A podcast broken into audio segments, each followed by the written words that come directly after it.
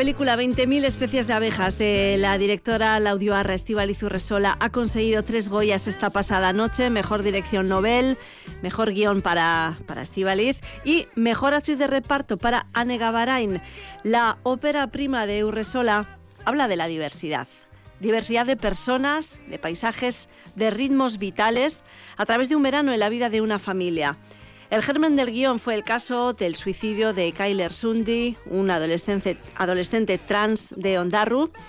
Como en la película, hoy nos fijamos en la infancia y la juventud transexual. Y lo hacemos junto a Joaquín Zurutuza, padre de una niña trans, miembro de la asociación Naisen. Joaquín, Egunon, bienvenido. Egunon, Tescaricas. Gracias por acompañarnos. Hace, hace cinco años, eh, vuestra hija, con nueve años en ese momento, os dice que es una niña. No sé cómo recuerdas ese momento y cómo, cómo reaccionáis. Bueno, en realidad eh, nuestros hijos, y es la experiencia no solo la mía personal, sino la de también otras familias de la asociación, nuestros hijos nos vienen diciendo que son lo que les decimos que no son desde la más tierna infancia. Eh, lo que decimos nosotros es que a los nueve años, eh, los nueve años fue el momento en que esto, entre comillas, estalló, pero estalló en realidad porque hubo por nuestra parte la apertura para escucharle. Es decir, eh, literalmente no te estaba diciendo, en nuestro caso, no nos estaba diciendo, a los tres, a los cuatro años soy una niña, pero ella se ponía las mantitas de, se las ponía de falda, ella se ponía cosas por la cabeza para tener una melena larga. Ella, una vez, recuerdo que la llevamos a cortar el pelo, porque claro, nosotros pensábamos que era un niño, la llevamos a cortar el pelo y montó tal, tal iscambilla allí en la peluquería que, que no le pudimos cortar el pelo. O sea, los niños te van diciendo en la medida en que en la medida en que ven que tú les escuchas, porque son niños, son pequeños y tienen un respeto, un miedo hacia el, hacia el, mundo de los adultos y nos, dan nos van dejando signos de lo que son, de lo que viven, pero no nos, en algunos casos sí, en otros casos, en el nuestro en concreto, no nos, nunca, nunca nos había dicho abiertamente yo soy una niña. Ocurrió que un día eh, una niña de, siete años que no conocía a mi hija la vio con la, con la bufanda puesta encima de la cabeza colgando por un lado, por un lado de la cara. Y esa niña que sí me conocía a mí me dijo, lleva eso porque quieres ser niña. Mi hija tenía nueve y esa niña que lo dijo tenía siete años. Y claro, eh, yo me quedé un poco aturdido, ¿no? Y si bien es verdad que yo llevaba años diciendo aquí pasa algo, ¿no? Aquí pasa algo, pero ojalá solo sea una manía o, un, o que quiere jugar porque, bueno, somos de mente abierta y no, y no entendemos que no tiene por qué un niño jugar con el balón y una niña con la muñeca, que puede ser al revés, ¿no? Sí, pero ojalá que, que no, que, que, sea algo... Pero ojalá que no sea nada de eso, pensábamos siempre, ¿no? Y procurábamos que allá donde ella trataba de coger un juguete femenino, nosotros tratábamos de poner un juguete masculino, ¿no? E, este tipo de cosas, ¿no? Que no dan resultado que no dan resultado. Aquel día yo, en ese momento que esa niña le, me dijo eso, yo le tomé aparte y le dije, ¿es verdad lo que ha dicho esa niña o, o tú solamente haces esto porque te gusta jugar a niñas? Lógicamente ella sabía cuál era la respuesta que yo deseaba. Querías escuchar. y me dio la respuesta que yo quería escuchar. Me dijo, no, no, es que está, es que me gusta jugar a las chicas. Y lógicamente yo me quedé muy tranquilo, porque eso era lo que yo quería escuchar. Mi mujer siempre lo dijo, lo digo, que es más valiente que yo, pues le tomó aparte en otro momento, yo le dije lo que había pasado y después le tocó estar cuidándole y, le preguntó lo mismo. Pero ahora le enseñó la imagen de, que usamos mucho en la asociación Naisen de los cuatro niños, ¿no? que son el niño con pene, el niño con vulva, la niña con pene y la niña con vulva. Ella tenía justamente en el teléfono en ese momento esa imagen. No sé por qué, pero tenía esa imagen. Y entonces se la enseñó y le dijo, a ver, me ha dicho la que, que ha pasado esto y que le has dicho que solo es porque te gusta jugar. Eh, tú, de estas cuatro imágenes, ¿con cuál te identificas? y ella inmediatamente señaló a la chica con, con pene. Y ese fue vuestro punto de partida. Y ese fue el punto. Vuestro punto de partida... Eh... Nuestro, punto de, nuestro punto de cambio, ¿no? De nosotros. Porque no es que los niños transexuales de repente un día cambian y el que antes era chico ahora es chica, o el que antes era chica, la que antes era chica ahora es chico. No, eso no es así. Eso no es así. Hasta con la mejor voluntad, el otro día un profesor, para defenderle a mi hija, le decía a una compañera, no, o sea, no te, no te metas con ella porque ella es una chica, antes fue chico y ahora, ahora es chica, ¿no? Y mi hija vino cabradísima a casa porque no es que antes yo era un chico y ahora soy una chica. Ellos sienten en lo más profundo de su ser que son chico o chica desde el primer día de su vida. No es que cambian, no es que eh, la transexualidad no es un capricho, la transexualidad no es un cambio, no dejo de ser lo que era y ahora soy otra cosa. Y eso es lo que la sociedad todavía no entiende. El, el verdadero tránsito es el que hacemos nosotros, en ese momento que decimos, vale, de acuerdo, damos por bueno lo que nos dices acepto lo que me estás contando. Y ahora tiramos para adelante. Eso, y ahora te, apoyamos. En ese camino de, apoyo y de, de, chip cambiado por vuestra parte, eh, se pone vuestro camino eh, Crisalis en aquel momento, ¿no? La Asociación Estatal em, Crisalis que os habla de, de NAISEN, la Asociación de Familias de Menores Transexuales de, de Euskal Herria, de Navarra y Euskadi. ¿Cómo, ¿Cómo os ayudaron? ¿Cómo fue ese primer encuentro? Supongo que con muchísimas dudas por vuestra parte, con muchísimo miedo y con ganas de información también. Sí, bueno, nosotros que casual, eh, todo el mundo, la vida está llena de casualidades, ¿no? Eh, esta escena que te he contado ocurrió un 1 de abril, que era lunes. Entonces mi mujer me llamó por teléfono y me dice, mira, me ha dicho esto y tenemos que hacer algo. Y yo dije, bueno, vale, un poco asustado, le dije, bueno, vale, hagamos algo. Y como era ella la que tiraba para adelante, dijo, voy a buscar, voy a llamar por teléfono, no sé qué. Entonces buscó en internet y encontró la, dirección de Crisalis y el teléfono. Llamó a una señora, que era en aquel momento la coordinadora de Crisalis España, de Zaragoza creo que era, y le dijo, oye, pero en Euskadi también tenéis una, una sede o un, de, de Crisalis. Y le dio el teléfono de Bea, de Bea Sever. Inmediatamente le llamó en ese mismo rato y le, habló y le dijo. Y entonces Beatriz le dijo, mira, es el caso muy parecido a, muchos niños de la asociación. Eh, si queréis estáis invitados, mañana, martes, una vez al mes, se reunía en Bilbao. Todavía en Vitoria no, no había reuniones, ahora sí las hay. Eh, en, una vez al mes, el primer martes del mes, y fíjate que esto pasó el lunes, eh, se reunían las familias para tener su encuentro mensual, para hablar de su, de, su situación, de sus problemas, de todo. Y le dijo Beatriz, mira, mañana hay la reunión, si queréis podéis venir a Bilbao. Pues cogimos el coche y nos fuimos a Bilbao al día siguiente. Y la sorpresa, la sorpresa fue grande porque cuando llegamos a Bilbao y nos reunimos, encontramos a padres y madres normales normales. Defíneme, eh, normales, ¿qué, ¿qué, esperabas encontrarte? Claro, es que, es que yo hoy, visto desde la distancia, me doy cuenta que yo también fui parte de esa sociedad que no entendía lo que era la transexualidad, ni me interesaba. Te soy, te soy sincero, ni me interesaba, ¿no? Y, y, y, y, tal vez como la mayoría de la gente o como mucha gente pensaba que eso o era parte de un capricho, bien sea del niño o de los padres, o una falta de límites en, la educación de nuestros hijos, o incluso en algunos casos algo relacionado con esa depravación moral o alguna cosa así, ¿no? De lo moral, ¿no? esos eran tus prejuicios en torno a la transexualidad. sí, bueno, no sé, no sé qué decirte. O sea, yo era un hombre abierto de mente, pero no había entrado a, investigar, a, querer conocer lo que esto era, ¿no? ¿Y qué padres encontraste en esa reunión? ahí me llegué y, encontré padres y madres normales, personas como nosotros, trabajadores sensatos, no gente que estaba metida en, un mundo oscuro, que no, no, eran familias normales que tenían otros hijos, tenían otras hijas que, que les llevaban a la escuela, que tenían compañeros, amigos, que iban al monte, personas normales.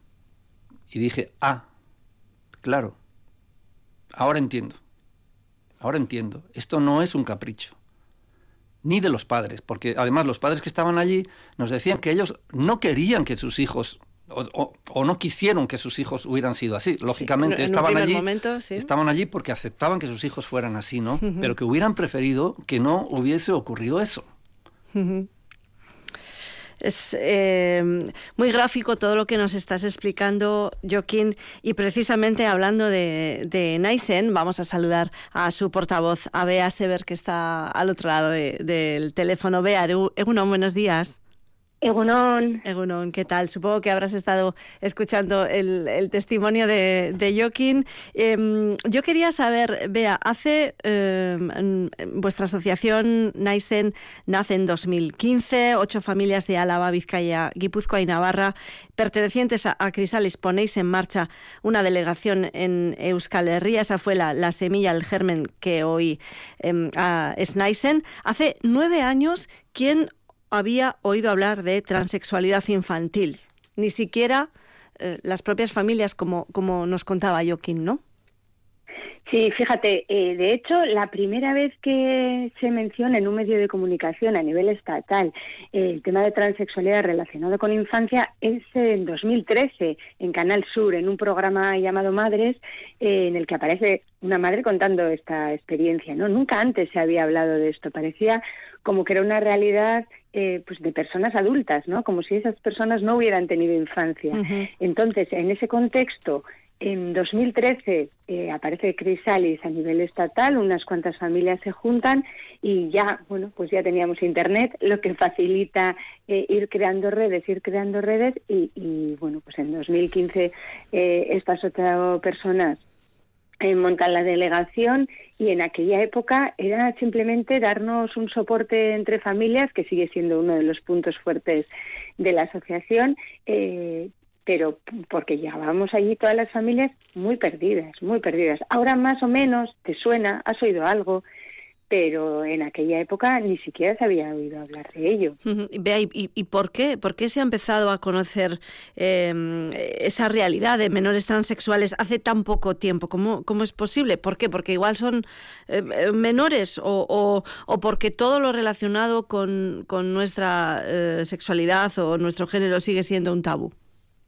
Bueno, yo creo que al final eh, es eh, cuestión de cómo ha ido evolucionando la sociedad, cómo ha cambiado también la relación entre padres e hijos, el contexto social que ha ido facilitando también la escucha y el poder comprenderlo. No, eh, no es que las generaciones anteriores, sus familias fueran mala gente y no, no les querían aceptar, es que simplemente no tenían la capacidad de comprender esa realidad. Era impensable, ¿no? No, no, no podía existir aquello. ¿no? Entonces, bueno, durante muchas eh, muchas generaciones, bueno, estas personas que, que ahora tienen, están en la edad adulta, te cuentan sus infancias y mm, sus padres, sus madres no comprendían ni siquiera pensaban en esa posibilidad, ¿no? Cuando ya eh, empiezan las familias a ponerlo en común, lo primero que quisimos hacer eh, fue informar de que esta realidad existía, ¿no? Y, y esa ha sido nuestra labor y sigue siendo, ¿no? Dando charlas, dando formaciones y yo creo que lo hemos conseguido porque ahora mismo quien más que menos ha oído hablar. Otra cosa es que todavía haya mucha desinformación, no se comprenda bien, pero por lo menos te suena, sabes que esa realidad existe, ¿no? ¿Cuál es la, mayor duda con la que llegan las familias a Naisen? En ese primer encuentro, en esa reunión eh, que, de familias como la que acudió Joaquín con, con su hija y con su mujer, aquel 2 de abril. Bueno, pues en realidad eh, lo que suele ocurrir es bueno, pues una llamada por teléfono, un email y eh, es muy diferente el punto de, partida porque puede ser que sean dudas, eh, pues con chiquis, ¿no? No se está expresando esto, no sabemos si será, si no será. Bueno, a veces sí y a veces no, ¿no? Y es cuestión pues de darle pautas para para dar pautas a la familia para que sepa ir escuchando, ir acompañando y que y que bueno al final se vea si si realmente era un caso de transexualidad o no. Otras veces ya llegan pues con, con, adolescentes que ya se lo han dicho claramente, que incluso, fíjate, eh, en ocasiones ya en su entorno de amistades lo han dicho y ya viven como quienes son, ya hasta a veces la familia es la última en enterarse, ¿no? Eh, bueno, el punto de partida suele ser muy diferente porque las realidades son muy distintas y hay casos como el que contaba Yoki, ¿no? De, de su hija, en el que las señales han sido muy claras a través de utilizar los estereotipos para hacerse ver, etcétera, y, hay otros en los que pues apenas ha habido señales, ¿no? Al final va a depender mucho también del carácter de cada persona, que se adapte a lo que se espera, eh, que aparezca ese malestar, que no aparezca, eh, entonces mm, la causística es muy, muy, muy diversa, ¿no? Joaquín, en todo este tiempo, ¿qué pasos ha ido dando eh, tu hija y vosotros, claro, vosotros con ella? Bueno, los primeros días fueron, fueron días eh, bastante intensos. Mm, después de aquel 2 de abril, pues yo creo que el día 3 fuimos a la escuela, hablamos con la profesora, hablamos con el equipo directivo, explicamos la situación. Eh, enseguida se pusieron manos a la obra. Sí, la profesora la primera. Eh, muy, bien. Sí, sí, sí, no tengo absolutamente ninguna queja. La, profesora fue la primera que se comprometió con nosotros de lleno y planteó la cuestión al resto de los compañeros eh, inmediatamente. El equipo directivo lo mismo, organizaron charlas para los padres, organizaron una formación para, para los paralelos del, del mismo nivel que estaba mi hija, organizaron para padres, para profesores, organizaron un montón de cosas para eh, facilitarnos el camino ese, el día 4, el jueves, nos fuimos a Primark a comprar ropa, porque mi hija ya no se aguantaba.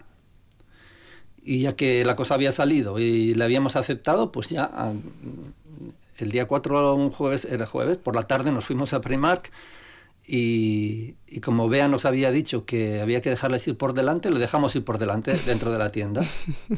Y entonces ella buscó sus vestidos, sus ropas que ella quería esto después ya eh, con el tiempo cambia, ¿no? Esa obsesión, porque claro, en ese momento es como, es como la salida del armario, ¿no? Decir, bueno, ahora me voy a poner todos los vestidos del mundo, ¿no? Después ya, pues una vez que pasa eso y la gente le reconoce como chica, pues ya, ya ni se pone vestidos, o sea, se pone como a las demás niñas, se pone los chándal y ya está, ¿no? Pero en aquel momento fue... Entonces fuimos al... El, pues eso fue el jueves, pues yo creo que el viernes eh, fuimos a la escuela otra vez y dijimos, bueno, eh, nuestra hija ya tiene comprado lo, comprada la ropa, ya se la está poniendo, ya se la quiere poner y quiere venir con ella al cole. Y no, que igual es demasiado pronto, tal, no sé qué. Le llamamos a Beatriz y Beatriz nos dijo, no, no, esto hay que dejar que, que sea cuando al ritmo de los niños, no al ritmo de los mayores. Pues cogimos y ya el lunes empezó a ir de niña. Y ya está, se acabó. Y las amigas decían, no, pues si ella siempre va a ser ella. O sea, no, no deja de ser la persona que era, es la misma. Vamos a seguir siendo igual amigas. Entonces fue una, una semana súper intensa, pero el tránsito, así como en otras familias, el tránsito es muy lento. Y a veces entre hasta que se convence la madre, el padre no, hasta que o, se enteran después, como ha dicho Beatriz, de, que los hijos ya se lo están diciendo los amigos. El nuestro proceso fue de una semana. Fue rápido, había como necesidad por parte de tu hija, ¿no? De, ya por fin mostrarse. Em, aparte de ese encaje de, su entorno escolar, con su grupo de, amigos, de amigas, más allá de los estudios de, la propia adolescencia, ahora actualmente estáis atravesando un, momento, un momento, bueno, no sé si decir crucial, pero bueno, importante, ¿no? Dentro del proceso de, tu hija, ¿no? Cuéntanos. Verás, el, el, el, el, elemento crucial de la, el elemento crucial de la, de la transexualidad es la identidad, ¿no? La identidad, esa identidad que una vez que es reconocida por el mundo adulto o por el entorno, pues ya da mucha tranquilidad y mucha felicidad a nuestros hijos. Es verdad que, a pesar de ello, ellos necesitan eh, marcar claramente los estereotipos de género, como, como decíamos antes, ¿no? Entonces, claro, eh, dejarse el pelo largo es muy importante. O que, siendo adolescente, empiece a tener senos es muy importante para ellos. Eh, suele decir Beatriz, le voy a quitar la palabra en esto, que como yo eh, me puedo pintar el pelo y a mi hija le tengo, no, no, le puedo... Mm, le, como, por el contrario, a mi hija le voy a decir tú no hagas esto no hagas aquello, ¿no? Entonces, claro, desde, eh, desde el momento que nosotros que, eh, aceptamos que, nuestra hija era hija, nosotros empezamos a hacer un seguimiento médico. Un seguimiento médico. ¿Por qué? Porque cuando llega la adolescencia y la edad adulta, quieren, eh, quieren nuestra hija y las, las, niñas en general quieren tener un aspecto de niña y los niños quieren tener aspecto de niño.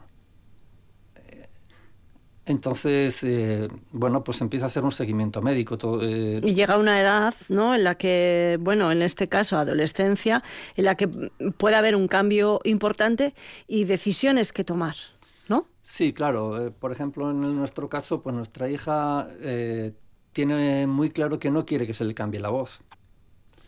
Entonces, claro, está en el momento y lo sabe, porque hay chicos en su entorno, amigos, etcétera, que ya están cambiando la voz y ella no quiere que le pase lo mismo. Entonces, bueno, ese es uno de los elementos, ¿no? como el tener bello, no tener bello, etcétera, etcétera, ¿no? Entonces, eh, claro, nosotros en el seguimiento médico eh, lo que se hace habitualmente es que en un momento dado, antes de que ocurran estos cambios en la pubertad, eh, se le aplican unos medicamentos que se llaman bloqueadores que son los mismos que usan las, las gimnastas que van a las Olimpiadas y se ven tan niñas siempre, ¿no? Y es porque usan los bloqueadores, mantienen el cuerpo infantil. Eh, ¿Por qué? Porque no, no, no tienen un desarrollo, un desarrollo anatómico, anatómico, fisiológico suficiente como para tomar hormonas femeninas.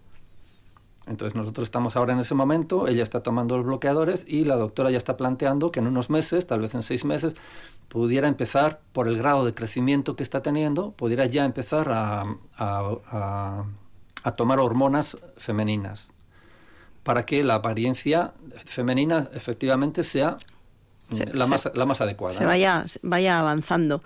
Em, bueno, y en, y en esa decisión, eh, ¿tu hija lo tiene claro? ¿Vosotros? Sí, verás, lo que pasa es que no es tan sencillo, porque claro, mi hija por otro lado, aparte de que tiene muy claro que es chica y que quiere tener todos los rasgos, femeninos y que no quiere cambiar la voz, al contrario de, otras niñas transexuales, ella tiene muy claro el tema de la maternidad. Y entonces aquí hay un problema, y es que cuando los niños toman, cuando los niños toman hormonas femeninas, esto lo podrá explicar mejor Bea, pues eh, ya no van a poder tener hijos. Vea, si quieres, eh, ilústranos en esto que está explicando Joaquín. Bueno, eh, durante la infancia no hay ningún tratamiento médico y una vez que se inicia la pubertad, como decía Joaquín, pues muchas veces, la mayoría de las veces no quieren desarrollar esos eh, esas características sexuales secundarias, ¿no? Esos, esos rasgos de la pubertad. Eh, esto no es un capricho tampoco, quiero decir que lo que vemos eh, atendiendo a, otros casos y a otras generaciones es que esto al final les puede llevar a tener problemas graves de salud mental en tanto en cuanto pues no les ven como quienes son, bueno, pues que les expone también mucho. Entonces, bueno, eh, Así que tenemos una tasa de intento de suicidio muy alta entre la población trans. Entonces, bueno, estos bloqueadores que son reversibles, como decía, que se usan, por ejemplo, en pubertad precoz, Parcatú desde los años 70 se vienen usando bloquea el desarrollo de esos rasgos, pero claro, en el caso de nuestras niñas, por ejemplo, también al, bloquear, por ejemplo, el crecimiento genital, gonadal, etcétera, va, va, a significar que no van a tener esperma. Y en el caso de nuestros chicos, eh, pues no van a desarrollar eh, tampoco sus gónadas, por lo tanto los ovarios no, los óvulos no maduran y no van a menstruar. Eh, entonces tampoco van a preservar esa capacidad de gestar, ¿no? Entonces, bueno, es eh, una decisión que, que, hay que tomar y, y, que hay que tomar en edades muy tempranas que para las familias pues es, es difícil. Ah, si bien es reversible, pues al final, al de un tiempo, el siguiente paso sería ya en, en una edad más avanzada una hormonación cruzada, ¿no? Y esto ya sería pues pues eh, eh, un poco dejar de lado esa posibilidad de, de bueno de ser padres o madres biológicas que entonces bueno que como me dijo mi hijo a mí también bueno ama hay muchas formas de ser aita. Eh, si el precio que hay que pagar es tener pecho yo no quiero. Entonces bueno pues son es uno de los momentos más difíciles para las familias. Sí, sí, sin duda, desde luego, ¿no? Es, es una decisión importante. Eh, bueno, em, por cierto, vea, a finales de, mes, del, del, 28 de febrero concretamente, se cumple un año de la Ley para la Igualdad Real Efectiva de las Personas Trans y para la garantía de los derechos de las personas LGTBI. En aquel momento mostrasteis mm, cierta decepción porque entendíais que en las comunidades con legislación propia, como Euskadi y Navarra, solo suponía un cambio en el registro, sin, sin aportar nada en el ámbito sanitario o en el ámbito social. A día de hoy, vea, ¿vuestra valoración sigue siendo la misma? A ver, no es que fuera una decepción por eso, porque en realidad no, esperábamos ni queríamos nada más en ese sentido. Quiero decir, tenemos las competencias, las tenemos reguladas por nuestras propias leyes, punto.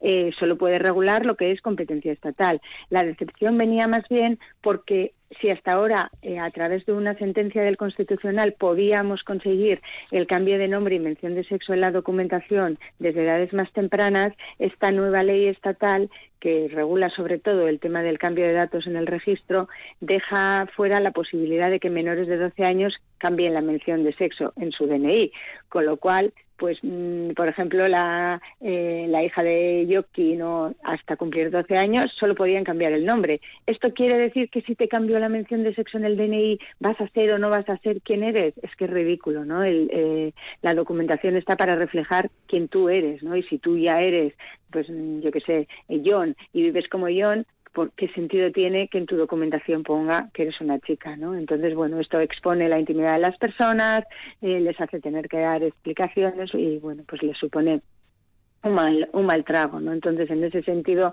pues sí es decepcionante, pero bueno, a través de, eh, de una abogada que, que hemos contratado en la asociación, pues estamos intentando conseguir eh, cambios en, edades más tempranas y porque al final mm, lo mismo que en la sentencia del Tribunal Constitucional que teníamos desde 2019 se consideraba que dejar fuera a las personas menores de 18 años era contrario a Constitución, pues lo mismo sucede ahora, ¿no? Porque las personas menores de 12 años eh, con las que hemos cometido un error al asignar el sexo no tienen derecho a que su documentación refleje quién, quiénes son, eh, como quienes viven y quiénes son realmente, ¿no? Eso en, en, cuanto a la ley estatal. Eh, sí que es cierto que hay otras competencias igual más ligadas a, la edad adulta que regula, pues temas de, empleo, etcétera. Pero luego aquí ya eh, el jueves que viene, este jueves que viene, se aprobará presumiblemente en el, en el Parlamento Vasco la modificación de la ley de 2012, que era algo también en lo que veníamos trabajando ya desde 2018, pero a cuenta de todo de todos los bulos y todo el malestar que ha generado eh, la ley estatal, pues se ha venido retrasando y además, bueno, pues porque había cada vez que se iba a aprobar había convocatoria de elecciones, hubo años que no parábamos de tener elecciones, entonces no no se había podido aprobar, entonces ya esperamos modificar esa ley pues con mejoras, ¿no? Porque ya en 2012 pues la realidad era muy diferente y, realmente todo lo que se va a implementar pues va a facilitar. En algunos casos van a ser cosas que ya de facto se están haciendo, ¿eh? y en otros pues ya cosas que en otras comunidades autónomas se han ido haciendo y que, no nos podemos quedar atrás. Em, toda esta conversación ha surgido em, pues por, eh, la, entrega de los premios Goya, por 20.000 especies de abejas y por ese trabajo eh, maravilloso y delicado que ha hecho Estivaliz Urresola, bueno, y todo el equipo ¿no? de, de la película. Antes de despediros, Joaquín, que me gustaría saber qué te gustaría, qué comportamiento en la sociedad te haría pensar que vamos avanzando? ¿Qué te gustaría encontrarte en la calle, por ejemplo, respecto a la transexualidad? Eh, mira, eh, yo hoy plantearía dos niveles. Uno que es el nivel del, del respeto, que es el básico, y otro que es el nivel de la comprensión. Es decir, me gustaría, mi ideal sería que la sociedad comprenda lo que es la transexualidad infantil. Si eso ocurriese, el respeto vendría, eh, vendría como, como consecuencia, ¿no? Pero si hay personas o colectivos que no entienden o no quieren entender lo que es la transexualidad infantil, lo que yo pediría es el respeto.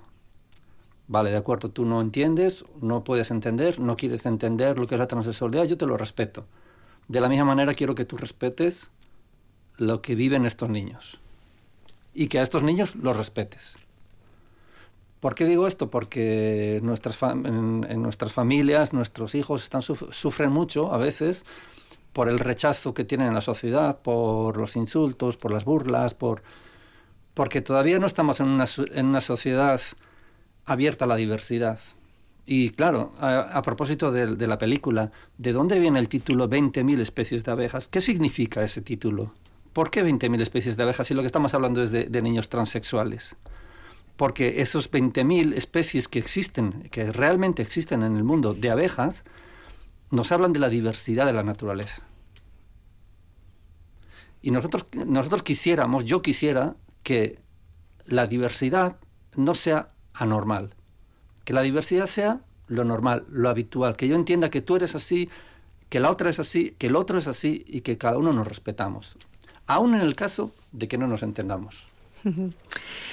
Quiero despedirme precisamente de, de vosotros hoy con ese tráiler de, de, la película de 20.000 especies de abejas que, que, tanto, bueno, pues que tanto ha aportado también y que ha ayudado en este último, en estos últimos años, en este último año, a, reflejar, eh, bueno, la, la vida de, de, las personas trans desde la infancia. Em, Bea Sever, portavoz de Naisen, muchísimas gracias por atendernos. Eh, un placer eh, que, que, hayas estado con nosotros aquí en Déjate llevar. Y eh, Joaquín, Joaquín Zurutuza, pues, pues muchísimas gracias también por bueno pues por toda esa historia que nos has contado, por compartir contigo, con eh, compartir con nosotros tu, tu vivencia. De nada, ha sido un placer y es muchas gracias. Muchas gracias por, por dar audiencia a, a esta situación. Un abrazo grande. Agur. Agur. Agur.